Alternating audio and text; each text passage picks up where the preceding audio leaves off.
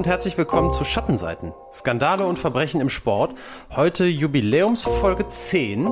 Mein Name ist Daniel Becker und mit mir wie immer verbunden über Skype Benjamin Strucker. Hallo Benny. Hallo Daniel, hallo in die Hörerschaft. Ja, Folge 10. Ich habe extra nachgeguckt. Rosenhochzeit äh, würde oh. das heißen. Ähm, und ja, die Rose ist ja vor allem für die Farbe Rot berühmt und äh, passt thematisch natürlich auch ganz gut zum Benny, was für eine Überleitung, ey. Da hast du mir ja gar nichts von gesagt. Das ist ja, ist ja der absolute Wahnsinn. Ja, äh, Rot zur Überleitung. Der Folgentitel, ihr habt es ja alle schon gesehen, das Blutspiel von Melbourne äh, ist heute unser Thema. Was das ist, das ist heute Bennys großes Thema, ähm, wird er euch nachher ähm, oder uns allen nachher alles im Detail darlegen. Ich habe wieder mal festgestellt, bevor wir in unsere Folge gehen, dass es immer, es ist immer eine, du kennst das bestimmt, ich denke, du kannst das bestätigen, es ist immer eine angenehme Spannung, wenn man selber derjenige ist, der das Thema im Detail vorbereitet hat. Aber es ist auch so ein bisschen so fast so eine Rotweinstimmung, finde ich, wenn man, wenn der andere derjenige ist, der das Thema vorbereitet hat und man sitzt hier und kann sich das anhören und kann Fragen stellen. Und ähm, in der Stimmung befinde ich mich gerade, Benny. Also ich habe richtig Bock. Ja, nee, absolut. Ich habe auch absolut Bock und ich weiß genau, was du meinst.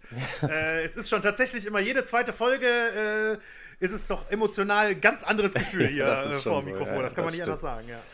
Ja, was das Thema heute angeht, ist es tatsächlich so, also ähm, wir haben heute den 23. Oktober und das ist tatsächlich ein ganz besonderer Tag. Ähm, denn das ist der Tag, in, an dem im Jahr 1956 der ungarische Volksaufstand angefangen hat.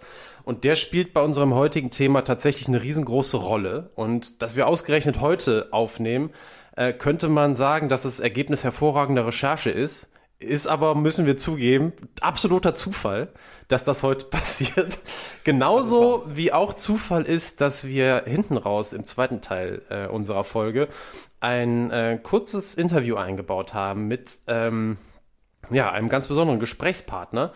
Das ist der einzige in Ungarn lebende Mensch, den ich kenne. Und das war ursprünglich äh, auch der Antrieb, ihn einfach mal zu fragen. Ich weiß, dass er ein Sportnerd ist, auch ein absoluter äh, Sportkenner. Was ich nicht wusste, war, dass ähm, das Thema der Abschlussarbeit von Ballasch, so heißt der äh, Kollege, den ihr nachher hören werdet, ähm, übersetzt der Olympische Kalte Krieg heißt und er sich tatsächlich in seiner äh, Abschlussarbeit auch intensiv mit dem Wasserballspiel zwischen Ungarn und der Sowjetunion, das uns heute beschäftigt, auch auseinandergesetzt hat und dementsprechend natürlich in doppelter Hinsicht der perfekte Gesprächspartner ist. Ähm, und drittens, warum es einfach kein Zufall sein kann, dass wir diese Woche das Thema ähm, angehen, ist, dass vor zwei Tagen unsere äh, treue Hörerin und unsere gemeinsame Freundin Kerstin mir eine WhatsApp geschrieben hat und gesagt hat, ey, ihr müsst unbedingt mal das Blutspiel von Melbourne machen. Und dann konnte ich ihr antworten, Kerstin, das hörst du diesen Sonntag. Also, es ist, es kann kein Zufall sein. Das Blutspiel von Melbourne ist dran und ähm, ja, dann würde ich jetzt mal an dich übergeben, Benny, und äh, freue mich mal auf die Struktur, die du dir ausgedacht hast. Ja, äh, kurz noch in eigener Sache. Ähm, der ein oder Ach, andere Hörer. Entschuldige, ja, das habe ich vergessen. Das wolltest du eigentlich vorne machen. Schade. Wieder kein, mal der galante Übergang, schon wieder nicht geklappt.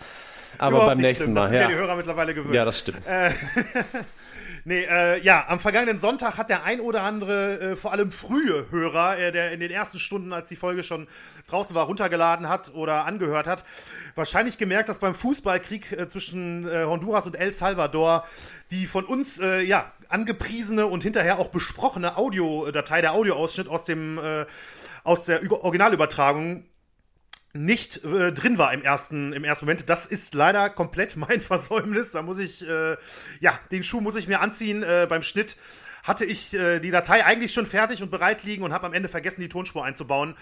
Ähm, das ist zum Glück äh, uns noch nach ein paar Stunden aufgefallen und ab dem Nachmittag war die Datei dann so, wie sie eigentlich sein sollte, online. Aber nichtsdestotrotz, große Sorry an alle, die vorher, äh, die Datei vorher schon gehört haben und die Folge vorher schon gehört haben und dann, ja, sich ein bisschen gewundert haben, dass wir das ankündigen und ja, wo bleibt's denn dann? Ja, ja. naja, trotzdem an der Stelle, Benny, dass auch da mal ein technischer Fehler passiert. Du bist bis jetzt immer derjenige gewesen, der all unsere Folgen schneidet. Das wird sich in Zukunft auch ändern. Allerdings hat das nichts damit zu tun, dass am Sonntag die Datei mal falsch hochgeladen wurde. Also da werden wir uns in Zukunft auch abwechseln, aber ich glaube, das werden uns sicherlich alle verzeihen. Wo du aber gerade nochmal den Fußballkrieg von letztem Jahr, äh, von letztem Jahr, von letzter Woche angesprochen hast, ähm, finde ich eigentlich ganz interessant. Ich glaube, das wird auch rauskommen. Dann versuche ich es nochmal mit der Überleitung zum äh, heutigen Thema, äh, dass es durchaus die ein oder andere Parallele gibt. Finde ich zumindest zwischen, äh, zwischen den, den, dem Thema letzte Woche und dem Thema diese Woche. Ja, finde ich auch, äh, absolut. Also die, ähm, vor allem natürlich auf politischer Seite ähm, ist, das, ist das ganz extrem so. Und ja, fangen wir an. Ja, legen wir los, klar. Legen wir los. Also, Daniel hat es eben schon äh, angerissen. Es geht heute um Wasserball, ähm, eine Sportart, die zugegebenermaßen von uns beiden äh, jetzt nicht gerade regelmäßig verfolgt ja. wird. Und ähm, es geht um ein ganz besonderes Wasserballspiel. Man sagt sogar, das bekannteste, wahrscheinlich bekannteste Wasserballspiel aller Zeiten, nämlich am 6. Dezember 1956 bei den Olympischen Spielen in Australien in Melbourne, in Melbourne kam es zum Spiel zwischen Ungarn und der Sowjet Sowjetunion. Und ähm, ja, wie ihr im Folgentitel schon sehen könnt, das, dieses Spiel ging als das Blutspiel von Melbourne oder teilweise auch als Blutbad von Melbourne mhm. bezeichnet, von den Medien bezeichnet, in die Geschichte ein. Es gilt als eines der ähm, unsportlichsten Aufeinandertreffen zweier Mannschaften überhaupt bei Olympischen Spielen. Aber bevor wir da wirklich ins Detail gehen, finde ich, äh, oder fand ich jetzt in der Vorbereitung, war es wichtig, ähm, erstmal so ein paar ein bisschen Grundwissen ähm, zu verteilen, was einmal was Wasserball angeht, was äh, Ungarn als wirklich Weltmacht mhm. im Wasserball ange angeht. Das wissen viele vielleicht auch nicht. Und ähm, ja, der politische Aspekt, der, der eine große Rolle spielt. Und ähm, ja, Ungarn, muss man wissen, äh, ist mit neun Goldmedaillen der absolute Spitzenreiter bei Olympischen Spielen im Wasserball. Also Platz zwei ist, äh, hat Italien inne mit viermal Gold. Ähm, Ungarn ist wirklich die Supermacht, vor allem in, äh, in den 30ern bis 60ern gewesen, wo sie zwischen 1932 und 1964 gleich fünfmal olympisches Gold im Wasserball äh, gewannen. Und der Grund, warum Ungarn da und auch in vielen anderen Wassersportarten so stark, schon immer so stark war, ist äh, ganz einfach. In Ungarn im Land gibt es über 1000 warme Thermalquellen. Mhm. Ähm, deswegen behaupten die Ungarn auch gerne, ihre Heimat läge ein bisschen näher an der Hölle als alle anderen. und äh, ja, aber aus diesem Grund hat sich äh, schon im Mittelalter eine besondere Bäder- und dann später auch Wassersportkultur äh, in Ungarn entwickelt. Und das erste offizielle Wasserballspiel in Ungarn fand äh, am 30. Juli 1899 äh, statt. Und es hat nicht lange gedauert, bis Ungarn wirklich zur dominierenden Kraft im Wasserballsport ähm, wurde, der, von, äh, der in England übrigens erfunden wurde. Darauf komme ich gleich nochmal genauer. Äh, denn die ungarische Nationalmannschaft blieb zum Beispiel zwischen 1928 und 1932 in 110 aufeinanderfolgenden Spielen ungeschlagen. Mhm. Und äh, ja, gewann dann die erste Goldmedaille bei den Spielen in Los Angeles 1932.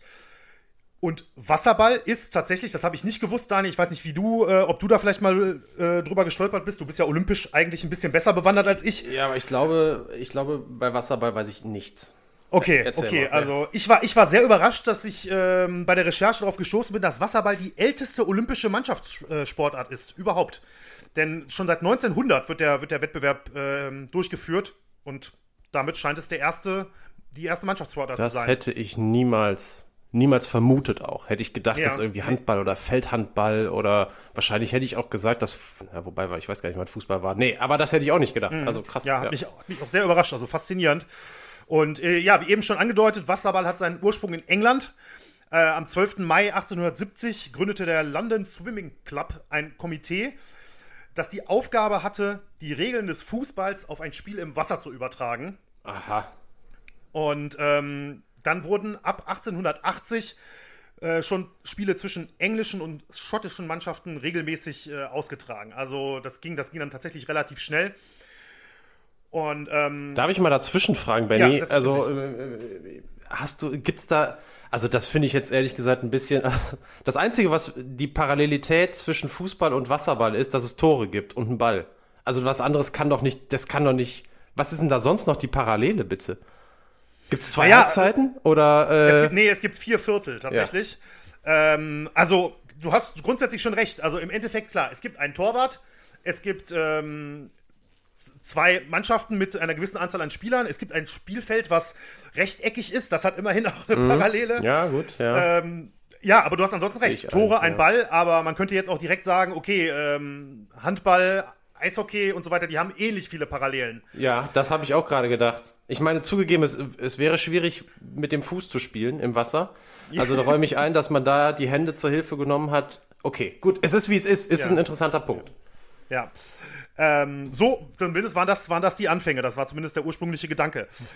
Und ähm, zum Wasserball grundsätzlich, also gespielt wird, wie eben gesagt, in vier Vierteln, je acht Minuten. Äh, ein Wasserballteam hat normalerweise, es gibt Ausnahmen bei wenigen Turnieren, wo es äh, 15 Spieler sind, aber normalerweise 13 Spieler ähm, im Kader, von denen aber immer nur sechs Feldspieler und ein Torhüter im Wasser sind. Die übrigen äh, Spieler stehen nach aktuellem Bedarf dann zum Auswechseln bereit, wie man das jetzt zum Beispiel auch, denke ich, vom, vom Handball oder vom Basketball zum Beispiel vielleicht auch kennt. Das Spielfeld ähm, hat, das ist auch eine, ja, in gewisser Weise eine Parallele zum Fußball, dass es kein festes Maß tatsächlich gibt, sondern ähm, eine Länge zwischen 20 und 30 Metern ist erlaubt und eine Breite zwischen 10 und 20 Metern. Und beim Wasserball steht die Latte des Tores 90 Zentimeter über der Wasseroberfläche und ist 3 Meter breit. Ne, das, das auch noch.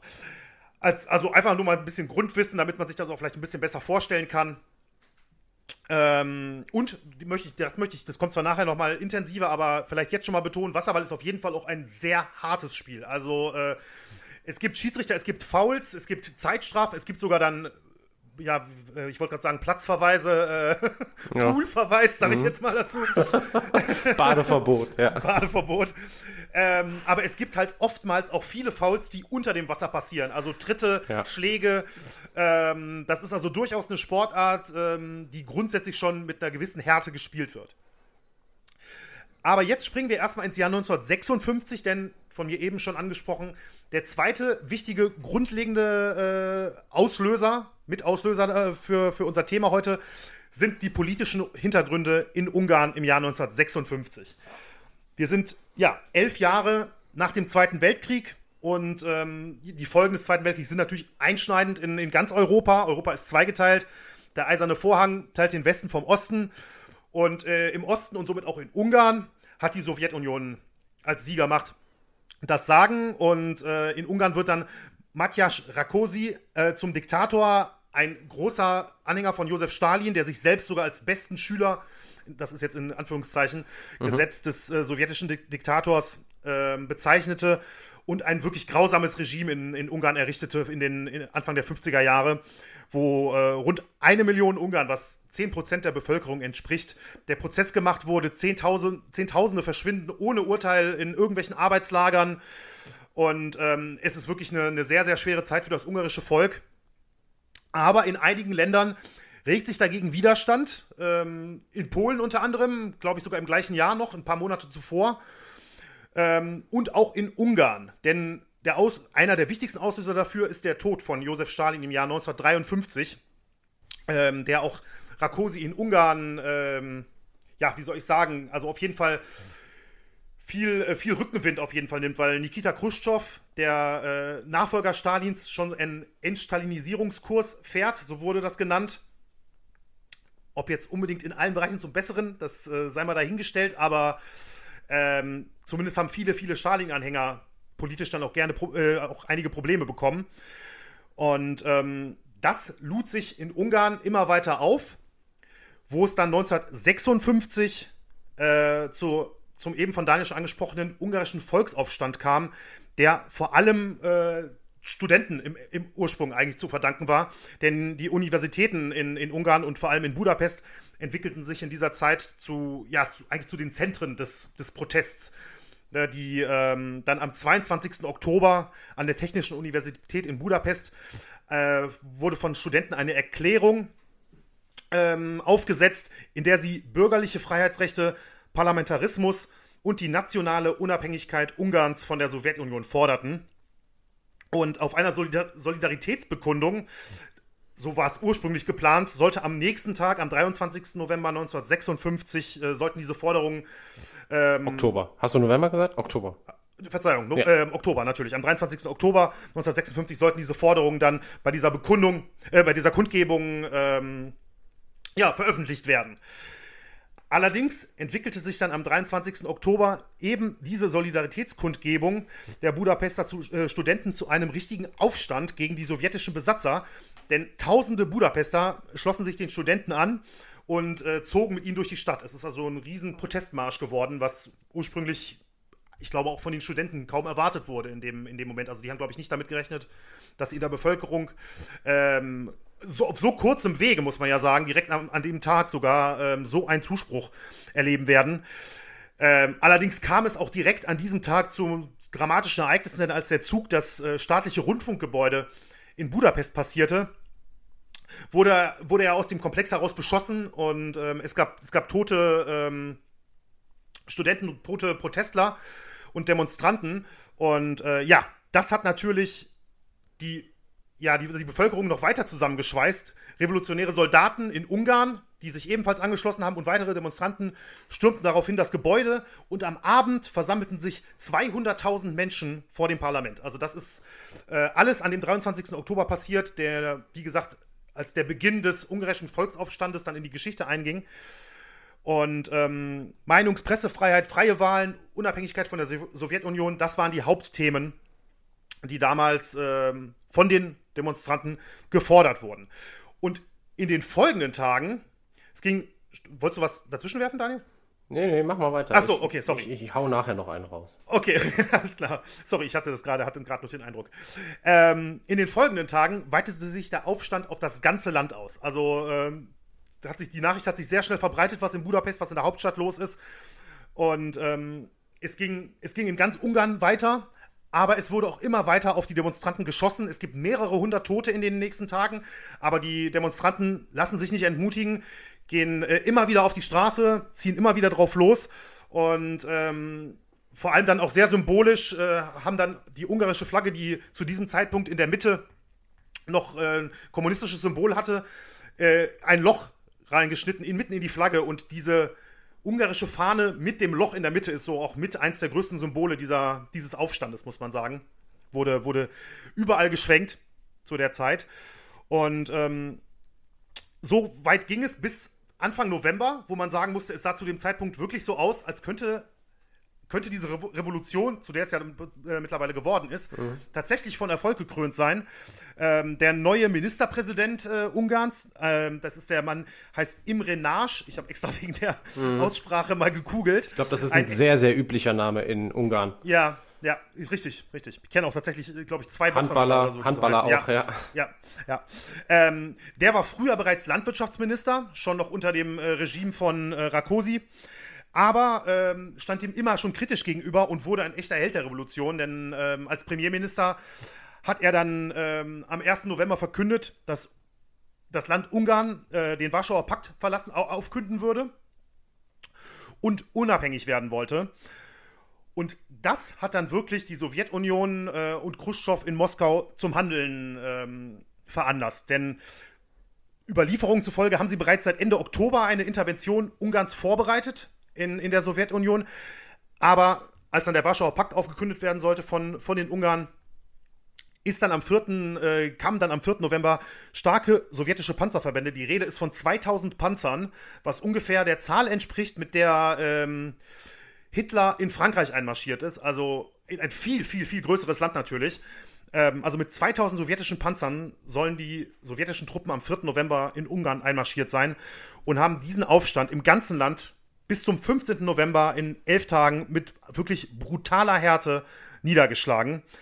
Offiziellen Angaben zufolge starben damals 2500 Ungarn und über 700 sowjetische Soldaten, denn die Ungarn haben sich natürlich verbissen gewehrt, auch mit ihrer eigenen Armee, die allerdings, man kann es sich schon denken, keine Chance hatte gegen die äh, unglaubliche sowjetische Übermacht. Äh, andere Schätzungen gehen übrigens sogar noch von viel höheren Opferzahlen aus. Manche sprechen gar von über 20.000 Toten. Und ja, nachdem der Widerstand sukzessive in allen Landesteilen ähm, zum Erliegen kommt, beginnt dann auch in Ungarn die große Massenflucht. Also über 200.000 Ungarn fliehen aus ihrem Heimatland, gehen Westen, die meisten über Österreich und ähm, heute ist halt überliefert, dass fast die Hälfte auch nie wieder zurückgekommen ist, selbst nach dem Fall des Eisernen mhm. Vorhangs dann nicht. Und das ist ähm, jetzt aus politischer Sicht erstmal die grundsätzliche Situation in Ungarn. Also sehr dramatisch, natürlich extrem aufgeheizte ähm, Stimmung gegen die Sowjetunion, gegen die sowjetischen Besatzer. Und das äh, führt dann, und da kommen wir jetzt gleich dann konkret wieder zum sportlichen Teil, zu eben dieser Auseinandersetzung bei den Olympischen Spielen 56. Ja, bevor du, glaube ich, dazu gehst, dann einfach noch, um das so ein bisschen nochmal in den Kontext einzubauen. Du hast es ja direkt am Anfang gesagt, ähm, dass dieser, äh, dass dieser Aufstand äh, jenseits des, äh, ja, man hat ja oft den Begriff des eisernen Vorhangs direkt im Kopf. Also ähm, oder in den Ländern des Warschauer Paktes, dass es da häufig äh, oder dass es jetzt nicht das einzige Mal war, dass es da Aufstände gegeben hat in Ungarn. Ähm, der, tatsächlich ist es so, dass dieser ungarische Volksaufstand von 56 als einer der drei großen Aufstände gegen sowjetische Besatzung gilt. Äh, den Anfang hat, und das nur ganz kurz, damit das einfach einmal gesagt ist, ähm, Anfang hat der am 17. Juni 1953 der Volksaufstand in der DDR gemacht, den, äh, von dem, glaube ich, hierzulande jeder gehört hat. Und das Ganze zog sich dann weiterhin bis Ende der 60er Jahre, bis dann auch die Studentenproteste überhaupt in ganz äh, Europa ähm, ja, oder die, ja, die hatten dann ihren Höhepunkt erreicht. Das richtete sich natürlich damals auch, auch gegen ganz andere Sachen. Das waren ja auch damals anti-amerikanische Proteste. Aber der Prager Frühling 1968 bildet da den Endpunkt erstmal, den vorläufigen Endpunkt, was das angeht. Und genau in der Mitte ist der ungarische Volksaufstand von 1956 einer der ganz, äh, der drei großen. Und die Parallelen zu den anderen beiden sind äh, auch ganz offensichtlich. Also zum einen haben sich zumindest die Forderungen in Teilen ähm, sehr geglichen, in Teilen waren sie auch unterschiedlich, aber alle wurden gewaltsam von der Sowjetarmee niedergeschlagen und alle hatten äh, eine ganze Menge Todesopfer zur Folge. Also das mhm. äh, eint all diese drei großen Volksaufstände und das sei nur, bevor wir jetzt diesen äh, Hintergrundteil, was das Politische angeht, bevor wir den jetzt verlassen und zum Sportlichen übergehen, einmal gesagt. Sehr gut. Ja, vielen Dank äh, für die weitere Einordnung. Äh, Habe ich mich auch ehrlich gesagt ein bisschen auf dich verlassen, dass du da noch ein bisschen äh, Zusatzcontent liefern kannst, was das angeht. Äh, bist ja geschichtlich mehr als nur gut bewandert. Ja, aber mehr ist jetzt nicht mehr zu erwarten von mir. Ja, also aber jetzt ist vorbei. Äh, das, das, reicht, das reicht ja auch. Das soll ja hier auch nicht den Rahmen sprengen. Ne? Ähm, aber so, jetzt kommen wir zur ungarischen Wasserball-Nationalmannschaft und deren Weg zu den Olympischen Spielen 56. Ähm, denn genau zu der Zeit, als äh, dieser Volksaufstand losging, bereitete sich ungarische, das ungarische Wasserballteam auf die Spiele in Melbourne vor. Kurz zur, äh, zur zeitlichen Einordnung: Die Spiele in Melbourne begannen am 22. November, also nur wenige Tage nachdem die Sowjetunion den Aufstand brutal niedergeschlagen hatte, und die endeten am 8. Dezember. Während der ersten Volksaufstände, also 23., 24., 25. Oktober, so ungefähr im Zeitrahmen, war die ungarische Mannschaft äh, in einem Trainingslager oberhalb Budapests und hat tatsächlich, ähm, ja, durch Rauch und durch Schüsse und so weiter äh, gehört, was in der Hauptstadt abgeht. Ähm, Überlieferungen zufolge sollen sogar ein oder zwei Spieler teilweise bei den Protesten beteiligt gewesen sein. Das äh, kann stimmen, das habe ich jetzt aber nicht überall gefunden, deswegen würde ich da jetzt zumindest mal eine Klammer hintersetzen. Ähm, aber als die Unruhen immer extremer wurden, wurde die Mannschaft in Anbetracht der bevorstehenden Spiele und natürlich als Topfavorit auf die Goldmedaille außer Landes gebracht und hat sich weiter in der Tschechoslowakei äh, vorbereitet, in der damaligen Tschechoslowakei, muss man natürlich sagen. Dann begann das Team, äh, trat das Team am 30. Oktober die Reise nach Australien an. Also noch bevor äh, die Sowjetunion mit den Panzern ins Land gekommen ist. Und die Reise war äußerst beschwerlich, dauerte 14 Tage tatsächlich ähm, von, von Ungarn nach Australien zu der damaligen Zeit. Und die Spieler hatten bei ihrer Ankunft keine Ahnung, was in der Zwischenzeit zu Hause bei mhm. Familie, Freunden, Bekannten passiert ist. Ähm, erfuhren das erst quasi in australischen Zeitungen ähm, von, von Russlands brutaler Intervention.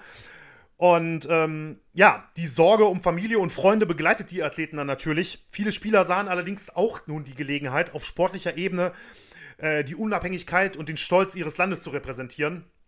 So nach dem Motto, jetzt erst recht, ähm, jetzt geben wir, jetzt geben wir erst recht alles. Und ähm, ja, einer dieser Spieler, der äh, eine ganz besondere Rolle hier heute in der heutigen Folge äh, spielen wird, mhm. war der damals 21-jährige Erwin Zador.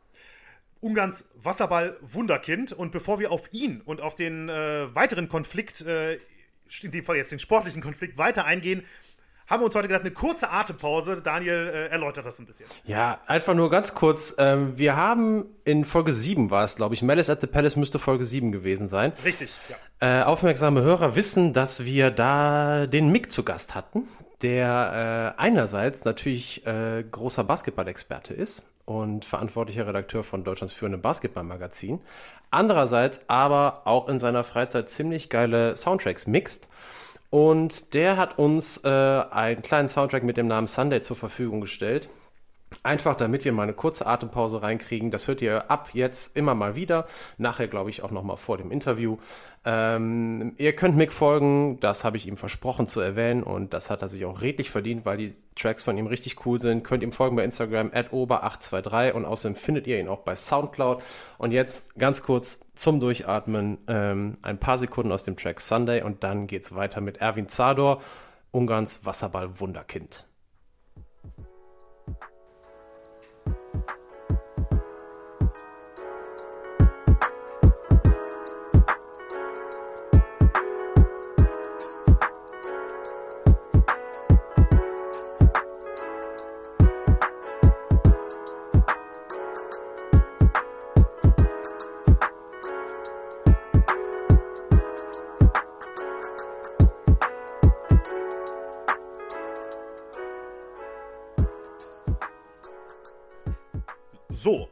Wieder äh, zurück zum Blutspiel von Melbourne und wie eben schon vor der kurzen Pause angekündigt, Erwin Zador, Ungarns Wasserballwunderkind. Denn äh, Zador war damals 21 Jahre alt bei den, bei den Spielen in Melbourne, kam allerdings schon vier Jahre zuvor, äh, nach den Olympischen Spielen 52, ins Team, damals mit 17 Jahren erst in die Nationalmannschaft, obwohl er relativ unbekannt war und bei keinem großen Team in Ungarn spielte. Das hat eigentlich zunächst ähm, für ziemlich Verwirrung in der, in der Nationalmannschaft gesorgt, denn das war natürlich ja fast eine Weltauswahl, muss man ja sagen, so stark wie die damals waren. Und äh, die Mitspieler haben ihn sehr kritisch beäugt. Sie kannten ihn nicht, sie konnten nur schwer akzeptieren, dass jetzt so ein 17-jähriger, äh, ja, Nobody, muss man ja sagen, plötzlich äh, in dieser Elitemannschaft mitspielen sollte. Und ähm, ja, dann erlebte er halt in den ersten äh, Monaten, glaube ich, das, was ich vermute mal, in vielen Mannschaftssportarten der, der junge Neuling erstmal erlebt, äh, Bälle schleppen, Aus, mhm. äh, Ausrüstung zum Training tragen. Ich glaube, da gibt es ja viele Überlieferungen, was das angeht. Aber, und das ist ganz wichtig in dem Zusammenhang, Zador hat relativ schnell auch sportlich gezeigt, was er drauf hat. Er war extrem talentiert und ähm, er erspielte sich den Respekt seiner Mitspieler und wurde zu einem der besten Torjäger im ganzen Team. Und das schon relativ schnell nach, äh, nach seinen ersten Einsätzen. Und das, das muss man einfach nochmal betonen, in einer Jahrhundertmannschaft, auch damals noch 1954, 55, 56, in der noch sieben der äh, Ungarn mitspielten, die bereits 1952 Gold in Helsinki gewannen. Also ein, wie gesagt, eine wirkliche Weltklasse-Mannschaft, kann man nicht anders sagen. Darunter übrigens auch ähm, Desho Giamatti, heißt der gute Mann, der gilt als der vielleicht beste Wasserballspieler aller Zeiten, hat insgesamt fünf olympische Medaillen gewonnen, äh, darunter dreimal Gold, einmal Silber und einmal Bronze. Und ähm, er war auch natürlich einer dabei, der, äh, der auch 52 schon Gold gewonnen hat. Der, der war der Kapitän der, der ungarischen Mannschaft damals.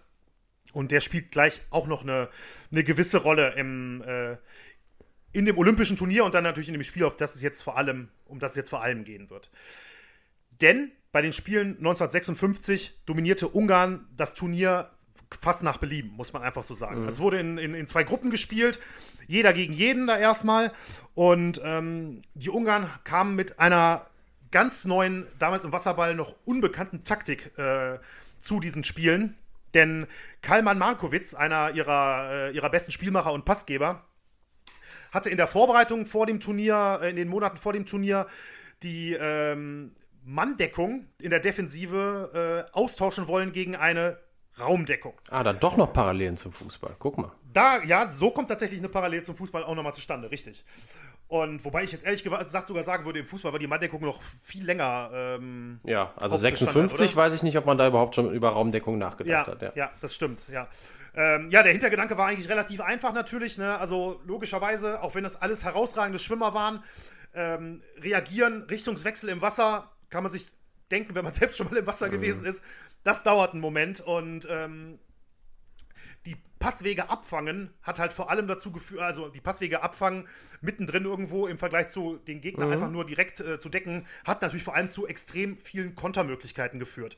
Und damit haben die Ungarn 1956 ihre Gegner unfassbar überrumpelt mhm, und ähm, hatten die ersten vier Spiele des Turniers jeweils mit vier bis fünf Toren Vorsprung gewonnen, was wirklich sehr, sehr ordentlich ist im, im Wasserball. Und ähm, galten dann, kam, sind dann ins Halbfinale so eingezogen, galten eigentlich schon als fast sicherer Olympiasieger, weil keiner, keiner der Gegner äh, irgendwie was denen entgegensetzen konnte. Die haben teilweise 4-0, 5-0, also die Gegner haben gar keinen Stich gesehen. Und Erwin Zador war der Topscorer des Teams. Also bei seinen ersten Olympischen Spielen ist er direkt zum Top-Torjäger geworden. Ähm, und das Team wurde dazu noch, das kommt noch dazu, ähm, zum absoluten Publikumsliebling in Australien, denn ähm, als vor allem auch die Australier und natürlich auch das ganze Ausland mitbekam, was in Ungarn passiert, zu dem Zeitpunkt waren die sowjetischen Truppen ja schon dabei, mhm. ähm, dem Aufstand brutal niederzuschlagen oder hatten das sogar schon getan, ähm, haben sich sehr viele äh, neutrale Besucher und auch sehr viele Exil-Ungarn, die äh, in Australien lebten, hinter das Team gestellt. Und dann, ja, muss, kam es, wie es kommen musste, muss man ja schon fast sagen. Wer war der Gegner der Ungarn im Halbfinale, im olympischen Halbfinale? Die Sowjetunion. Ne? Also ein Drehbuch, was man ja kaum hätte besser schreiben können. Aber, und da muss ich jetzt noch mal einen kleinen Schritt in die Vergangenheit gehen, es gab auch im Wasserball eine Vorgeschichte zwischen Ungarn und der Sowjet äh, Sowjetunion. Und zwar sogar, muss man eigentlich so sagen, zwischen genau diesen beiden Teams. Jetzt aber da, bitte nur ähm, Plusquamperfekt benutzen, ne? wenn du jetzt in die Vorvergangenheit gehst, Benny. ja. Sorry, kann bitte weiter. Kann ich nicht. Tut mir leid. So einen Scheißspruch konnte ich mir nicht verkneifen. Einfach streichen. Also wir schneiden es nicht, weil wir gerade voll auf One-Taker-Modus sind. Aber ja, ja, trotzdem. auf jeden Fall. Ja, also bitte, Plusquad, perfekt. Ähm, also, nein. nein. Die Sowjetunion war im Wasserball, ist ja jetzt schon relativ klar, äh, in der Vergangenheit deutlich schlechter als Ungarn. Sodass der sowjetische Verband seine Mannschaft 1955 nach Ungarn schickte, um das Training und die Taktik der Ungarn zu studieren. Also schon ein Jahr oder zu dem Zeitpunkt sogar etwas über ein Jahr vor den Spielen 56. Ähm, ja gut, die Ungarn konnten natürlich aufgrund der politischen Lage nichts dagegen unternehmen. Wie, wie hätten sie es machen sollen? Wie hätten sie sich dagegen die Sowjets äh, wehren sollen? Sie haben es passieren lassen. Die Sowjetunion, das Team der Sowjetunion war immer wieder in Ungarn, teilweise über Wochen und ähm, hat mittrainiert, das Training studiert, die Taktik studiert. Und dann kam es, und hat sich, das muss, Entschuldigung für den äh, Einwurf jetzt noch, hat sich auch extrem verbessert. Das kann man nicht anders sagen. Also die Sowjetunion hat daraus unheimlich viel mitgenommen. Die waren vorher äh, selten mal ein Kandidat jetzt für die Top 4, sag ich mal, bei Olympia. Und dann kam es einige Monate vor den Spielen, also im Jahr 1956, zu einem Vorbereitungsturnier in Moskau. Und da auch schon zu einem Aufeinandertreffen zwischen Ungarn und den Sowjets. Und die Sowjetunion gewann dieses Spiel, was ähm, kaum vorstellbar gewesen ist zu dem Zeitpunkt, weil, wie gesagt, der Meister gegen den Schüler, wenn man jetzt so will. Ähm, allerdings der Überlieferung zufolge, ich habe natürlich kein Bildmaterial gesehen, um das verifizieren zu können, aber der Überlieferung zufolge, vor allem aufgrund eines extrem parteiischen sowjetischen Schiedsrichters. Bitte? Ja, also, nee, mach ruhig erstmal weiter, aber da müssen wir gleich mal, glaube ich, mal kurz einhaken. Okay. Ähm, der, ja, die Ungarn extrem verpfiffen hat, ihnen unheimlich viele Zeitstrafen gegeben hat und äh, den Sowjets so diesen Sieg ähm, ermög erst ermöglicht hat.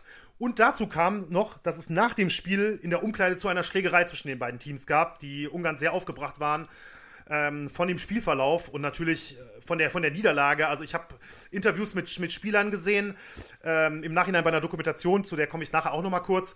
Ähm, da waren Spieler dabei, die sagten, also jetzt für sich persönlich, dass sie seit über 100 Spielen nicht verloren hatten zu dem Zeitpunkt. Und dann kam dieses Spiel äh, und dieser Schiedsrichter und ja, die Sowjetunion hat da den Sieg gefeiert. Ja, du hast jetzt das angesprochen, dieses Spiel vor den Olympischen Spielen. Dann hast du die äh, Schlägerei in der Kabine angesprochen und die Dokumentation, auf, du, auf die du gleich noch eingehen willst. Das ist aber jetzt der perfekte Moment, auf den Film einzugehen, den ich nämlich gesehen habe. Denn okay. das, was du gerade beschrieben hast, ähm, dieses erste Spiel und die Schlägerei in der Kabine ist die, das ist der Start des Films. Äh, ah, okay. Children of Glory, so heißt der nämlich. Und der ist nicht unwichtig, weil dieser Film Children of Glory, der ist im Oktober 2006, ähm, zu, äh, also zum 50-jährigen Jubiläum ähm, des ungarischen Volksaufstandes, in die ungarischen Kinos gekommen. und ist der größte Kinoerfolg in der Filmgeschichte Ungarns. Also man muss das ja immer ein bisschen in Relation zur Einwohnerzahl setzen, aber mit 400.000 Zuschauern hat der Film in den ungarischen Kinos alle Rekorde gebrochen. Und ähm, ist insgesamt, ich habe den mir wie gesagt angeschaut, ist insgesamt äh, durchaus auch mit Hollywood-Einflüssen versehen. Also es ist dann ein sehr emotionales äh, Gut gegen Böse Bild, das, das da gezeichnet wird, ist äh, klar aber ähm, ist trotzdem total sehenswert und auch ähm, das kriegen wir später nochmal mit. Ich will jetzt da nichts, nichts äh, spoilern von dem Interview, aber es spielt tatsächlich auch in der heutigen Zeit noch eine Rolle, äh, was über Filme da äh, transportiert wird. Das sei nur mal kurz gesagt und ist dann auch direkt ein Tipp. Ähm, Children of Glory könnt ihr euch anschauen, äh, ist im Moment alle, die ein Prime-Abo haben, ähm, bei Amazon Prime kann man sich den, kann man sich den anschauen. Das sei mal eben kurz, weil es jetzt super passte, ja, ähm, mal eben kurz eingeworfen. Sehr gut. Ähm, ja, also wieder zurück äh, ins Jahr 1956 jetzt. Wir waren äh, bei dem Testspiel, bei dem Vorbereitungsturnier in Moskau. Es gab später nochmal ein Testspiel in Ungarn zwischen äh, der Sowjetunion und Ungarn.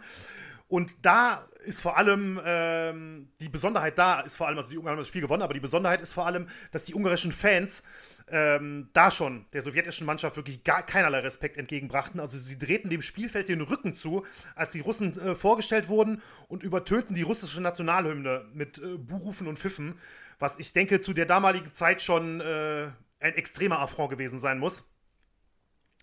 Also die Teams hatten auf jeden Fall eine große Vorgeschichte, auch unabhängig der, äh, ja, der politischen Situation, waren die Teams schon untereinander verhasst, wenn man so will. Ich sage sag, nehme den Begriff jetzt mal. Ähm, als es dann am 6. Dezember 1956 zum Halbfinale in Melbourne kam. Und dieses Halbfinale in Melbourne ist mit ähm, fast 6000 Besuchern, teilweise ist die Rede sogar von 8000 Besuchern, ähm, unglaublich gut besucht für ein Wasserballspiel. Das war wirklich für die damalige Zeit unfassbar. Auf dem Schwarzmarkt wurde, wurden Tickets für den 20-fachen Preis verkauft. Das ist ja, das ist ja kaum vorstellbar heutzutage. Und ähm, vor allem sind auch viele Exil-Ungarn äh, zum Spiel gekommen, die eben zuvor, und Daniel verzeiht mir, dass ich jetzt äh, einen kleinen äh, Box-Nebenaspekt hier einbaue. Ja, das verzeih ich dir immer. Äh, die ähm, zuvor äh, ihren Landsmann Laszlo Papp gesehen haben, die große ungarische Boxlegende, der äh, bis dato damals, später haben es noch andere auch geschafft, auch Kubaner geschafft, aber bis dato der einzige Boxer war, der dreimal Gold bei Olympischen Spielen gewann. Der hatte vorher sein Finale äh, bestritten, die Goldmedaille gewonnen und danach kam das Wasserballspiel und die Ungarn sind, ja, ich denke mal, äh, Freude geschwängert, ähm, dann vom Boxen zum Wasserball rüber gewechselt und äh, wurden auch da durchaus gut unterhalten. Mhm. Auch Denn, boxerisch äh, gut unterhalten, meinst du? ja, auch boxerisch gut unterhalten, genau. Denn ähm, ja, die Stimmung kochte schon vor Beginn zwischen den Mannschaften extrem hoch.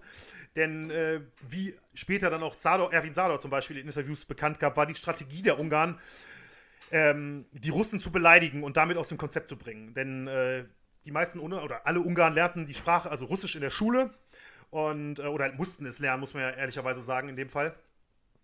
Und ähm, Sador sagte das dann jetzt, ich zitiere ihn mal, wir beschlossen, die Russen böse zu machen und sie dadurch durcheinander zu bringen. Wir waren immer besonders motiviert, wenn wir gegen die Sowjets spielten, aber die Atmosphäre in Melbourne war eine ganz andere Dimension. Das Spiel bedeutete uns so viel. Wir mussten die Goldmedaille gewinnen, wir spielten für uns, für unsere Familien äh, daheim und für unser Land. Also, ähm, das kann, denke ich mal, ganz gut den, das Ausmaß äh, wiedergeben, wie die emotionale Lage bei den, bei den ungarischen Spielern war. Und das Spiel, als es dann losging, war von Beginn an sehr körperlich geprägt. Also ich habe ja vorhin schon mal gesagt, Wasserball ist grundsätzlich schon eine harte Sportart, aber hier wurden wirklich Tritte und Hiebe auf beiden Seiten ausgeteilt. Gehört zwar in einem gewissen Rahmen dazu, aber hier war es schon anders. Also insgesamt wurden fünf Spieler des, äh, ich sage jetzt wieder, des Pools verwiesen. Badeverbot, ja. Ja, also ich muss gestehen, ich weiß nicht, es gibt bestimmt einen besseren Ausdruck dafür, der fällt mir irgendwie. Weiß ich nicht, ob es besser hab, als Badeverbot geht. Schauen wir mal. Ähm, Zador erzählte das dann auch noch mal ein bisschen oder ging ein bisschen konkreter auf die Provokation ein und sagte, wir haben sie angeschrien, ihre verdammten Bastarde, ihr marschiert bei uns ein und bombardiert unser Land. Die Sowjets wiederum nannten die Ungarn Verräter und ähm, ja, es gab zahlreiche, muss man sagen, Kämpfe über und unter der Wasseroberfläche. Also Ellenbogen, Knie, Tritte, Faustschläge, war alles dabei. Der ungarische äh, Mannschaftskapitän Giamatti, der vorhin schon mal angesprochen wurde, verletzte noch in der ersten äh, Spielhälfte einen äh, russischen Gegenspieler mit einem Aufwärtshaken. Ähm, allerdings ist natürlich auch sportlich ein bisschen was passiert, denn in der Zwischenzeit erzielte Erwin Zador zwei Tore und das äh, Publikum war natürlich außer Rand und Band. Also die, die Russen waren, die hatten, ich will jetzt nicht sagen, keine Fans vor Ort, aber das Verhältnis muss extrem gewesen sein. Ähm, und relativ schnell ist im Laufe des Spieles halt auch klar geworden, dass sportlich ähm, die Sowjets den Ungarn überhaupt nicht das Wasser reichen konnten. Also die, die Raumdeckung war, war etwas, was sie nicht kannten, was sie nicht studieren konnten im Vorfeld, weil, weil es erst nach der Zeit kam, wo sie äh, versucht haben, die Taktik und das Training der Ungarn zu kopieren. Und ähm, es ist relativ schnell zum 3-0 und zum 4-0 gekommen. Das Spiel war sportlich im Prinzip entschieden. Aber, und da kommen wir jetzt äh, fast schon wie bei Malice at the Palace, zu, bei, zu einem Zeitpunkt, wo das Spiel eigentlich schon entschieden ist und trotzdem dann erstmal das passiert, was eigentlich den, den eigentlichen Skandal auslöste. Denn knapp zwei Minuten vor Schluss beleidigte Erwin Zador seinen russischen Gegenspieler Valentin Prokopov. Um, und als Sador dann in der Situation, es gab den Pfiff des Schiedsrichters, Sador sah kurz weg und in der Zwischenzeit holte Prokopov sicherlich äh, mit einer ordentlichen Portion Frust äh, aufgeladen, holte er aus und schlug Sador brutal ins Gesicht und der, ähm, der Schlag führte zu einer äh, Wunde direkt, äh, direkt am rechten Auge, die wirklich stark blutete. Also wenn man da mal bei Google nach der Bildersuche guckt oder so, es gibt ganz berühmte Bilder, die, äh, die zeigen wirklich, wie das Blut floss. Das muss ja wirklich extrem gewesen sein. Ähm, wirklich bis auf, die, bis auf die Brust, bis zum Bauch runter. Im Prinzip lief das Blut runter. Und ähm, Sado hat die Situation später auch mal so beschrieben. Er sagte, ich drehte mich wieder um und sah nur, wie er ausholte. Der Arm traf mein Gesicht und ich hörte es nur noch krachen. Danach sah ich ungefähr 48 Sterne. Oh Mann, ich sah aus, ich sah aus wie ein abgestochenes Schwein. ja. Ganz kurz, ich habe äh, ich ja. recherchiert, wie es heißt. Offiziell ja. heißt es eine Rolle bekommen. Also ich habe hier was gefunden, ich nehme das jetzt mal an. Äh, ja. Ich habe hier was gefunden bei Facebook, ein Spielbericht von einem Wasserballspiel des ASC 46 Göttingen. Und da musste jemand, äh, da musste die Mannschaft einen Rückschlag hinnehmen, als Benjamin Gnot, der Kapitän der Mannschaft, frühzeitig eine Rolle bekam, in Klammern Platzverweis beim Wasserball. Ah, guck mal. So. Aber ich plädiere weiterhin für Badeverbot. ja, finde ich auch gut. So, okay. Ich hoffe, jeder Wasserballprofi, der uns vielleicht zuhört, äh, verzeiht uns den, ja, ja. den kleinen Seitenhieb. Das, das wäre nett, ja.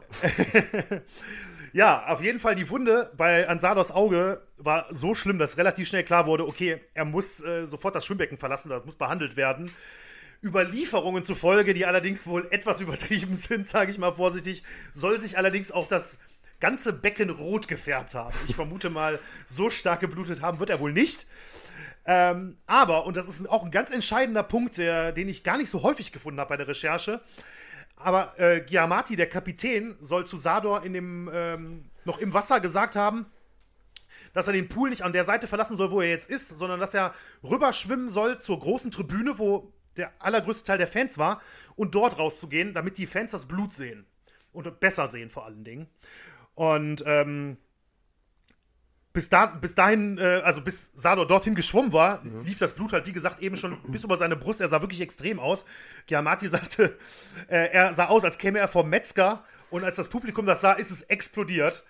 Und äh, ja, das kann man nicht anders sagen, denn also die Fans rasteten aus, mhm. sprangen auf die Poolumrandung, bespuckten die Russen, bedrohten die Russen und ähm, zu dem Zeitpunkt wirklich, man muss sich das mal vorstellen, ein Feld, was, ich sag jetzt mal, ich nehme jetzt mal den Durchschnitt, 25 mal 15 Meter groß ist, wenn da, äh, und wenn es nur ein Teil von 6000 Zuschauern ist, an den Rand kommt, mhm. dann, äh, dann muss das schon wirklich extrem, extrem sein. Ne? Also das, da würden ja schon 300 für reichen. Ähm, und dann, um weitere Unruhen zu vermeiden, wurde das Spiel dann äh, eine Minute vor Schluss abgebrochen. Die Schiedsrichter haben gesagt, das war's jetzt hier. Äh, die Polizei, die australische Polizei kam in die Halle, versuchte die Zuschauer zu entfernen die russischen äh, Athleten zu schützen vor, vor Übergriffen und so weiter. Und äh, ja, die Ungarn wurden zum Sieger der Partie erklärt, da die Mannschaft halt bei Abbruch des Spiels führte mhm. und am Ende halt 4 zu 0 gewann. Das ging allerdings auch der Sieg und vor allem Dingen die Verletzungen natürlich. Ging äh, in die Weltpresse und die nächsten Tage ist es dann in England vor allen Dingen oder in englischsprachigen Medien ist es zum Blood in the Water Spiel mhm. ähm, geworden. Ne? Später dann auch das Blutspiel ja. von Melbourne, wie gesagt. Und ähm, ganz, ganz netter Nebenaspekt war noch, also egal was da los war, ne, wirklich Ausschreitungen, Publikum, brutale Fouls. Erwin Sador sagte, äh, sein einziger Gedanke, als da alles drunter und drüber ging in der Halle, war nur, ob ich das nächste Spiel spielen kann. Das Finale gegen, Ja, ja. gegen Ich meine, das ist ein Jugoslawien. olympisches Finale. Das Ganz genau, ganz verstehen. genau. Er hat in dem Zeitpunkt an nichts anderes äh, gedacht, hat er gesagt. Und ähm, ja, leider muss man dann im Nachhinein auch sagen, also die, die Verletzung über dem Auge war so schlimm, die konnte nicht rechtzeitig so genäht werden, dass er am nächsten Tag, muss man sagen, es war direkt einen Tag später, ähm, musste er im Finale aussetzen. Was er später auch als äh, ja, einen der schlimmsten Momente überhaupt äh, bezeichnete. Denn, da kommen wir jetzt ähm, zum weiteren, also zum, zum Finale, zum Olympiasieg von, von Ungarn und dann auch zu den Folgen, die äh, auch für das Team vor allen Dingen eingetreten sind. Äh, Ungarn gewann das Finale gegen Jugoslawien mit 2 zu 1, also deutlich Oh. knapper, sehr, sehr knappes Spiel. Man mag jetzt spekulieren, was, was der Ausfall des Top-Torjägers ähm, vielleicht für Auswirkungen hatte. Das, das kann natürlich jetzt keiner mehr wirklich äh, beantworten. Aber nichtsdestotrotz gewann Ungarn das Spiel, sicherte sich die vierte äh, Goldmedaille im Wasserball. Und ähm, ja, ich hatte dann äh, mehrfach gelesen, dass gerade vor allem über in der Zeit direkt danach und in den Jahrzehnten danach dieser Sieg, ähm, die Goldmedaille und vor allem der Sieg über die Sowjetunion zu einem wirklich zu einem Symbol für den, für den ungarischen Widerstand wurde. Kommen wir, glaube ich, nachher noch mal ein bisschen genau auch in dem Interview in, äh, in gewisser Art und Weise drauf eingehen. Ähm, dann kommen wir dazu, dass die Ungarn zurück, eigentlich natürlich zurück in die Heimat kommen. Eigentlich als große Helden gefeiert werden sollten, das ist klar. Äh, aber es kamen nicht alle Spieler zurück, denn sechs Spieler haben sich äh, nach den Spielen in Australien abgesetzt, gehen Westen und ähm, gesagt, okay, als sie erfahren haben, wie es in Ungarn abläuft, was dort passiert, wie die Sowjetunion den Aufstand niedergeschlagen hat, haben sie gesagt, wir wollen nicht mehr zurück in die Heimat. Äh, fünf davon übrigens äh, überlegten sich später noch anders. Ach, später irgendwann okay. im nächsten Ja, ähm, nur ein einziger ist nie wieder nach Ungarn zurückgekehrt. Und das ist wieder Erwin Zador. Ne? Der, ja, wenn man so will, ist das schon der Hauptdarsteller, würde ich jetzt mal so Ja. grob umrissen sagen, glaube auch. dieser Geschichte. Aber der hat doch noch Der- eine ganz äh, interessante Karriere nachher genommen, oder? Ja, richtig, richtig. Ja, der äh, blieb zunächst als politischer Flüchtling im Ausland und ging in die USA. Ähm, hatte dort anfangs eigentlich versucht, seine Wasserballkarriere fortzusetzen. Kein großes Wunder, so jung wie er war und natürlich auch ein herausragender Spieler. Aber das äh, Niveau im Wasserball in den USA war so gering, dass er sich äh, entschied, seine Karriere zu beenden und ähm, Schwimmcoach äh, wurde. Also er wurde Schwimmtrainer. Nicht Und von das, äh, irgendwem. ja. Genau, nicht von irgendwem, sondern von äh, unter anderem, also vor allen Dingen in der Jugend halt, jetzt nicht bei Olympia oder sowas, aber in der Entwicklung, im Aufbau und in der Jugend von Marc Spitz, dem äh, neunmalig, glaube ich, ne, neunmaligen, Ja, neunmal, neunmal insgesamt Olympiasieger, aber äh, weltbekannt für sieben Goldmedaillen bei den Olympischen Spielen 72 in München. ganz genau, ganz genau. ja. Ne, also ähm, wirklich, das war ich auch so, das war wirklich völlig verrückt, dieser Moment, als man das Ja, fand ich darauf auch, gestoßen ist, oder? Ja, da so eine Querverbindung. Und äh, ja, Ungarn sah Zador nie wieder. Ähm, und Marc Spitz spielt sogar noch mal eine weitere Rolle, denn ähm, 2006 kam nicht nur der Film Children of Glory in Ungarn in die Kinos, sondern 2006 wurde zum 50. Jahrestag auch eine Dokumentation, äh, eine, wie ich finde, sehr sehenswerte Dokumentation produziert mit extrem vielen O-Tönen von den, von den ungarischen Spielern, damals vom 56er-Team, aber, und das fand ich auch sehr spannend, auch einigen äh, aus der sowjetischen Mannschaft. Ähm, wirklich, äh, also kann ich, kann ich nur empfehlen. Die äh, Dokumentation heißt Freedom's Fury und äh, der Erzähler, also die Erzählerstimme im Off, ist Marc Spitz Ja, tatsächlich. Wahnsinn, ja.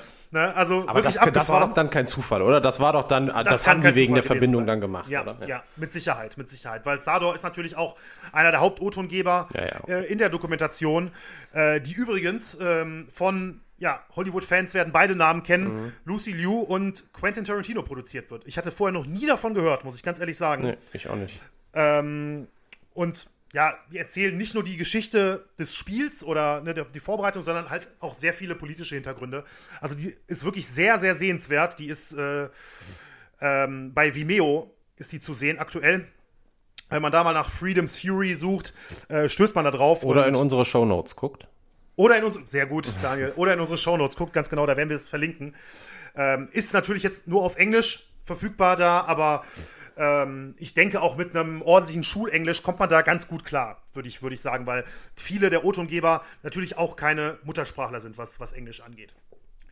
Das ist die Geschichte des Blutspiels in Melbourne und der Hintergründe. Wir sind allerdings natürlich noch nicht fertig. Wie Daniel am Anfang schon angekündigt hatte, haben wir noch ein, äh, ja, ich denke, man kann das durchaus sagen, Experteninterview ähm, mit einem tatsächlich Ungarn Ja. äh, im Programm. Daniel, was, was ähm, haben wir denn da vorbereitet? Ja, also es ist ähm, so, weil das, was ich mich gefragt habe vornherein, ähm, ist so für den, für den zweiten Teil unserer Folge so die Frage gewesen, ja, wie sieht das eigentlich heute aus? Wie wird das Spiel heute betrachtet? Das ist eigentlich die Frage, äh, die wir halt von hier aus einfach nicht gut beantworten können und wo man äh, jemanden braucht. Ja, und glücklicherweise, ich habe es ja ganz am Anfang schon mal ähm, schon mal anklingen lassen. Äh, ja, es gibt genau einen Menschen, den ich kenne, der in Budapest wohnt, in Ungarn wohnt. Also ich glaube, der wohnt ein bisschen außerhalb von Budapest. Und ähm, ja, wir sind, äh, also wir arbeiten zusammen. Von daher haben wir relativ viel miteinander zu tun. Ich weiß dementsprechend auch, dass Balasch, so heißt der, habe ich ja auch, glaube ich, schon mal gesagt, ähm, dass Balasch sehr, sehr, sehr, sehr viel im Bereich Sport weiß, äh, auch ein Sportverrückter ist. Und was ich aber, wie gesagt, nicht wusste, war, dass er sich auch mit dem Thema äh, wirklich, also historisch intensiv auseinandergesetzt hat und äh, das auch extrem gut, wie ich finde, hört man das auch, glaube ich, gleich raus, ähm, politisch äh, auch heute einordnen kann und uns da ein bisschen Einblicke geben kann. Ähm, von daher hört ihr euch jetzt gerne mal das Interview an, das wir auf Englisch geführt haben, die Fragen von mir auf Deutsch und Benny legt sein zartes Stimmchen über die Antworten von Balasch nachher und äh, präsentiert die auch euch äh, auch auf Deutsch. Und ähm, an der Stelle nochmal äh, an Balasch, äh, thanks mate for joining us in our podcast and uh, for the insights you gave us und der Rest hört sich jetzt mal gerne das Interview an. Bis gleich.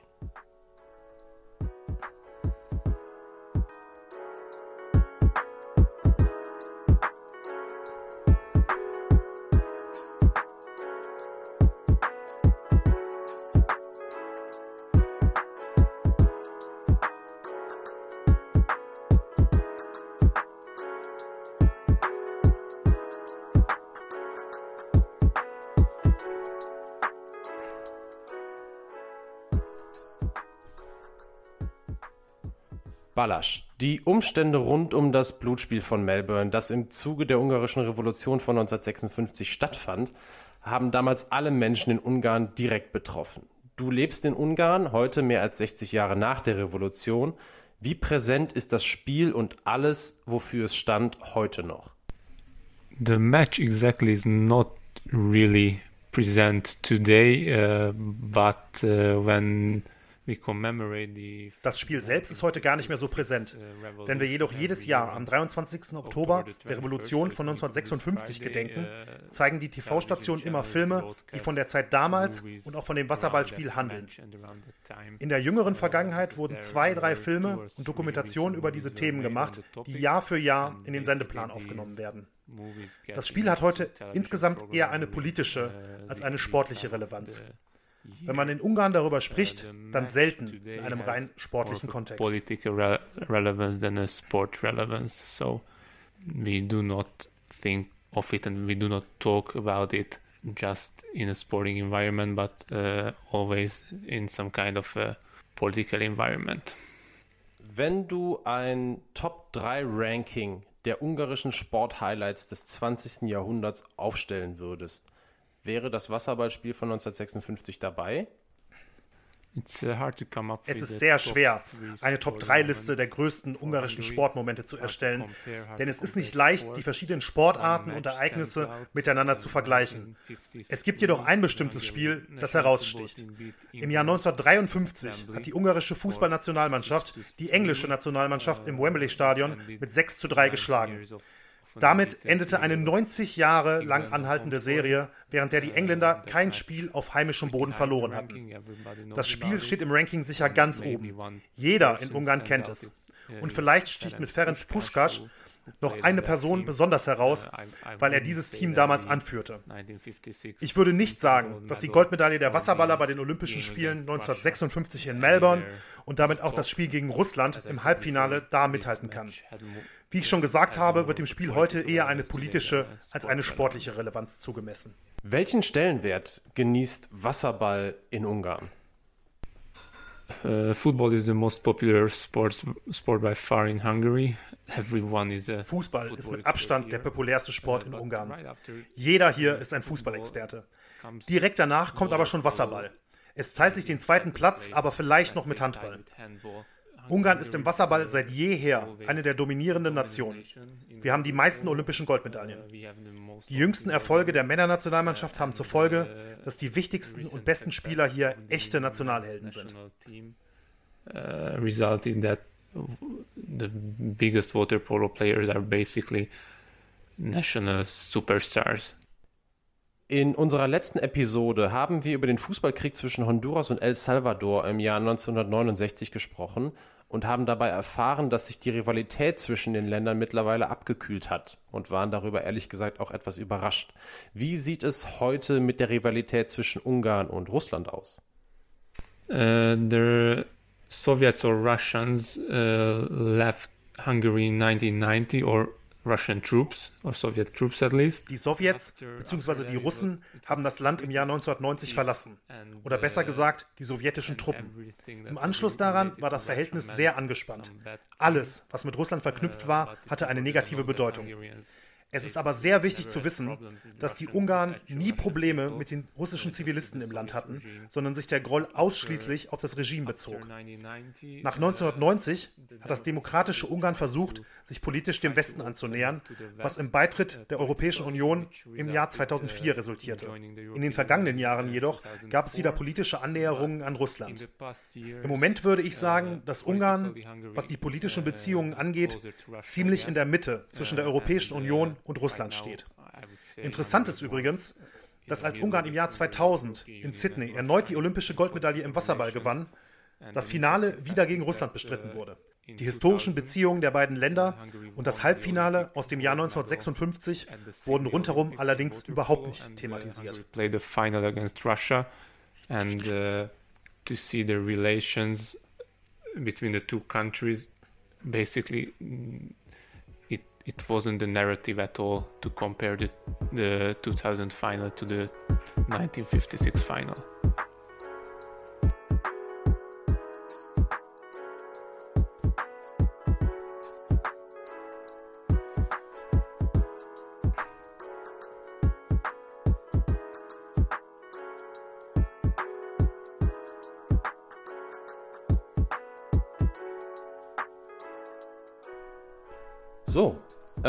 Das war das Interview. Nochmal vielen Dank an Balasch. Ähm, was ich, also viele interessante Punkte drin.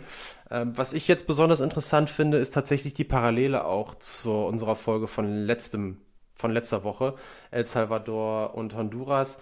Und auch hier zeigt es sich wieder, dass jetzt gerade diese sportliche Auseinandersetzung eigentlich, ja, eine viel größere, eine viel größere Bedeutung außerhalb des Sports hat, nämlich im, im, im politischen. Und ähm, äh, auch, dass die Rivalität sich ähm, bis heute dann eigentlich auch abgekühlt hat. Also das fand ich dann auch ganz interessant. Ähm, und was wir unterschätzt haben, glaube ich, also wir von hier aus, ist auch noch der Punkt gewesen, weil als ich ihm die Frage gestellt habe, ob das Spiel äh, in, seine, in seine Top 3 kommt, ähm, da habe ich ehrlich gesagt damit gerechnet, dass er sagt ja, weil das für uns so den, also für mich zumindest den Eindruck machte, als wäre das wirklich einfach ein Riesendeal gewesen. Und es war ja auch ein Riesendeal, mhm. aber eher in politischer Hinsicht oder was die Bedeutung angeht, in politischer Hinsicht als äh, eben in sportlicher Hinsicht. Und ähm, diese Fokussierung in, Ungla in, in, in, Ungarn auch auf den Fußball und Ferenc Puschkasch äh, hat er ja genannt. Wir haben, glaube ich, beide extra also absichtlich äh, dieses äh, WM-Finale von 54 dann Ungarn Deutschland ein bisschen ausgespart, wobei ich auch da sagen muss, ich hatte vorher überlegt, also als ich erst so ein bisschen anrecherchiert hatte, habe ich auch überlegt, ihn zu fragen, ob es vielleicht wirklich Parallelen gibt zwischen diesem Olympiasieg Ungarns 1956 beziehungsweise auch dem Halbfinalsieg und ähm, dem, was es jetzt für deutsche Verhältnisse angeht, dem Wunder von Bern, also dem WM-Titel 54 denn dem wird ja in Deutschland äh, auch abseits des Sports eine extrem große Bedeutung zu, äh, zugeschrieben. Also da geht es dann darum, dass gesagt wird, dass das Thema Selbstbewusstsein nach dem Zweiten Weltkrieg in Deutschland ähm, mit, dem, mit dem Sieg äh, im Wankdorf-Stadion ähm, ja, dann einfach wieder gewachsen ist, ja, was man jetzt davon hält oder wie auch immer, das sei jetzt alles mal dahingestellt. Auf jeden Fall wird diesem Ereignis das so zugeschrieben. Zudem fällt es in eine Zeit in den 1950er Jahren, in der ähm, nun mal auch das Wirtschaftswunder oder das, was wir heute als Wirtschaftswunder kennen ähm, und der, was einen ökonomischen Aufschwung meint, zusammenfällt. Und ähm, deswegen war dieses, dieses in Deutschland ist das 1954er Finale ja immer noch in aller Munde, weil es für eine Art von Aufschwung steht. Und dann hat sich aber, glaube ich, relativ schnell gezeigt, und deswegen habe ich die Frage nicht gestellt nachher, weil äh, die Antwort eigentlich darauf schon dann klar war, spätestens auch nach seinen ersten beiden Antworten, ähm, dass das in der Form natürlich dann nicht wirklich vergleichbar ist mit den Umständen, die dann in Ungarn, in Ungarn geherrscht haben, dadurch, dass, die, dass der Aufstand dann niedergeschlagen wurde und ähm, die Sowjets äh, oder die, die äh, sowjetischen Soldaten halt noch sehr, sehr viele Jahre bis Ende der 80er, also eigentlich ja bis 1990, in Ungarn waren. Und ja, das fand ich einfach super, weil diese Eindrücke und diese, diese Meinung von, von wirklich da vor Ort, die kriegt man halt nur, wenn man mit jemandem da vor Ort spricht. Und deswegen, ja, hat mich das super gefreut, dass dieses Interview zustande gekommen ist. Ja, nee, kann ich, äh, kann ich genau äh, unterstreichen, was du, was du gerade gesagt hast. Ich habe mich auch sehr gefreut, als du die Idee überhaupt hattest für das Interview, als du mir sagtest, du, äh, du kennst da jemanden, der könnte da wahrscheinlich was drüber sagen. Äh, ja, also du kennst damit schon mal einen Ungarn mehr als ich, ne? so viel sei schon mal gesagt. Und ähm, wie du schon sagst, also wir, wir diskutieren ja gerne mal nach, nach einer Folge über ein bestimmtes Thema, aber hier wäre es tatsächlich so gewesen, dass es für uns unheimlich schwer gewesen wäre, vor allem das heute einzuordnen. Ja, und, total. Ähm, ne, und da wir jetzt da direkt den O-Ton äh, aus ja, Budapest oder der Neo von Budapest, äh, Live Budapest aus bekommen Budapest, haben. Ja, ja genau. Antonia Rados. ähm, ist natürlich Weltklasse und ähm, ja, ich fand das, auch, fand das auch wirklich sehr spannend und wie du schon sagst, mich hat das auch sehr überrascht. Also ich hätte jetzt spontan, ähm, also wenn ich an Ungarn und Sport denke, klar, ist jetzt auch wiederum nicht besonders verwunderlich, für mich kommt dann immer schnell Laszlo Papp äh, mit drei, drei Goldmedaillen als, als Boxer natürlich. Aber ähm, wenn man so nach dem einen Moment sucht, ne? ich fand es dann sehr spannend, dass er halt dieses Wembley-Spiel Ja. äh, von 1953 erwähnt hat. Ne? Also, das hätte ich jetzt ehrlich gesagt so aus dem Kopf weg gar nicht richtig auf dem Nee, Schirm gehabt. ich glaube, wir haben fußballerisch natürlich auf dem Schirm, dass Ungarn die ganz klar beste Mannschaft bei der WM 1954 war, das Turnier Ja. über gesehen, das wusste, glaube ich, jeder. Genau. Aber da fehlte natürlich für den großen Moment dann letzten Endes die goldene Krönung dieser, Richtig. dieser Generation. Und dass das irgendwie mit dabei ist, habe ich dann auch schon gedacht. Dieses 53er-Spiel in Wembley, ähm, ja, und das es vor allem wirklich äh, jeder kennt. Ich meine, 90 Jahre Siegesserie beendet, ähm, ist natürlich auch eine Hausmarke. Wahnsinn. Ja. Und Ja. Äh, dazu muss man wirklich noch sagen, ähm, dass Ungarn ja auch wirklich ein absolutes Sportland ist. Also, wir haben es ja gehört, Wasserball auf Platz zwei teilt sich den Platz mit Handball. Äh, Ungarn immer eine unglaublich starke und ich glaube auch schwer zu bespielende Mannschaft im Handball. Ähm, Ungarn ist auch, klar, Boxen haben wir schon genannt, aber Ungarn hat auch, glaube ich, traditionell extrem viele starke Schwimmer. Ne? Das liegt wahrscheinlich auch an den, an den Thermen, Mhm. Ja. die es da gibt. Ja. ja. Ja, Und ähm, ja, also überhaupt, und dass da äh, natürlich jetzt auch nicht unbedingt ein Olympiasieg mit, vor allem weil es ja nicht der einzige Olympiasieg ist, den die Wasserwaller gefeiert haben, ja. Also äh, Richtig, da gibt es ja, nun mal eine Menge Auswahl. Äh, deswegen die Top 3 dann doch nicht so einfach zu bestücken, wie wir das vielleicht vorher gedacht hatten. Oder ich zumindest. ja, ja, absolut. Stimme ich, stimme ich dir zu. Die Ungarn übrigens auch ähm, in den 2000ern noch sehr, sehr erfolgreich. Also es war jetzt nicht so, dass ne, die jetzt ihre Medaillen alle früh geholt haben. Auch, äh, ich glaube, 2004 in Athen, 2008 in Peking.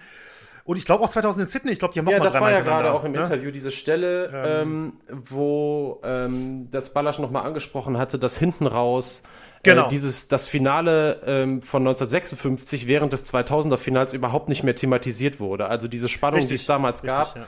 ähm, die spielten dann 2000 gar keine Rolle mehr, was ja so ein bisschen das Zeichen auch dafür ist, dass diese Rivalität zumindest was das angeht ähm, dann deutlich abgekühlt ist. Und äh, ja, genau. Das, das übrigens, wenn ich das noch kurz einwerfen kann, ähm, relativ am Ende der, der äh, Doku, der Freedom Theory Doku, ähm, kommt es sogar noch zu einem Wiedersehen der ähm, ungarischen und der sowjetischen Mannschaft, also zumindest die Leute, die mitgemacht haben oder die da- nach Ungarn gekommen sind, etc., ähm, was auch sehr herzlich war. Und die haben dann äh, den ganzen Nachmittag da zusammen verbracht, sind sogar dann im, ja, natürlich schon gehobenen Alter, mit Ü70 die meisten, ähm, da noch ins Wasser gegangen zusammen, sogar noch Ach, mit einem Ball, okay. haben dann Fotoshooting gemacht und abends essen gewesen und waren beide Seiten, sowohl die, so- sowohl die Russen, muss man ja dann sagen, als auch die Ungarn waren, waren total begeistert und haben sich äh, ganz herzlich, also wie gesagt, 50 Jahre nach diesem Spiel, ganz herzlich wiedergesehen, was ja dann doch so ein bisschen ein Happy End hat dann. Ne? Ja. Ja, super. Wunderbar. Ja. Sind wir äh, durch für diese Woche. Folge 10 ist im Kasten, das kleine Jubiläum. Ich wollte, ich hätte ja eigentlich jetzt gerne gesagt, jetzt haben wir unseren One-Taker, Benny. Hätte ich gerne gesagt. Haben wir nicht. Nee, Mal gucken, mal gucken, ob es der ein oder andere Hörer merkt. An einer Stelle. Naja, wir versuchen Naja. es nächste Woche wieder mit Folge 11. nicht. Ja. Äh, Thema wird noch nicht verraten. Steht zu 90% fest, würde ich sagen. Aber das machen wir nicht mehr. Ne? Nee. Den Spoiler. Nee. Da, da Kann man ruhig mal mit einem kleinen Cliffhanger guckt ihr alle aufhören. selber, ja, finde ich auch. Okay, diese Woche nochmal. Ich glaube, wir versuchen es nochmal. Unsere Adressen. Ich, hab sie, ich bin sie eben im Kopf nochmal durchgegangen. Twitter, schatten-pod. Instagram. Du machst die Augen zu, war das falsch? Nein. Nein, nein, nein, nein, Ach so, nein. boah, ich dachte schon wieder irgendwie direkt die erste verkackt. Nee, äh, Instagram, Schattenseiten-Podcast und per E-Mail an schattenseiten.podcast.gmail.com. Irgendwann kriegen wir es auch einfach mal ganz einfach so hin und her gesagt. Aber Vielleicht sollten wir das einmal einsprechen, aufnehmen und immer reinschneiden. ja, aber dann haben wir nie unseren One-Taker. Das ist ja blöd. das das, ist ein, das das ist ein geschummelter One-Taker. Also das, das stimmt. das stimmt. Nee, das zählt nicht. Ne? Super. Also da könnt ihr uns Ja. folgen, da könnt ihr uns kontaktieren und ansonsten äh, hoffen wir, dass ihr auch nächste Woche wieder dabei seid bei Schattenseiten. Ja, und äh, ich vor allem hoffe, dass wenn ihr an dieser Stelle angekommen seid, das Interview mit Balasch auch gehört habt. Ja, stimmt. nein, nein, also der Fehler passiert. Ich werde nicht sagen, nie wieder, aber nicht direkt in der nächsten Folge. Alles klar. Gucken wir mal. Hoffen wir das Ja. Beste. Danke fürs Zuhören. Danke euch. Bis dann. Danke dir, Benny. War super. Danke. Jo, tschüss. Ciao.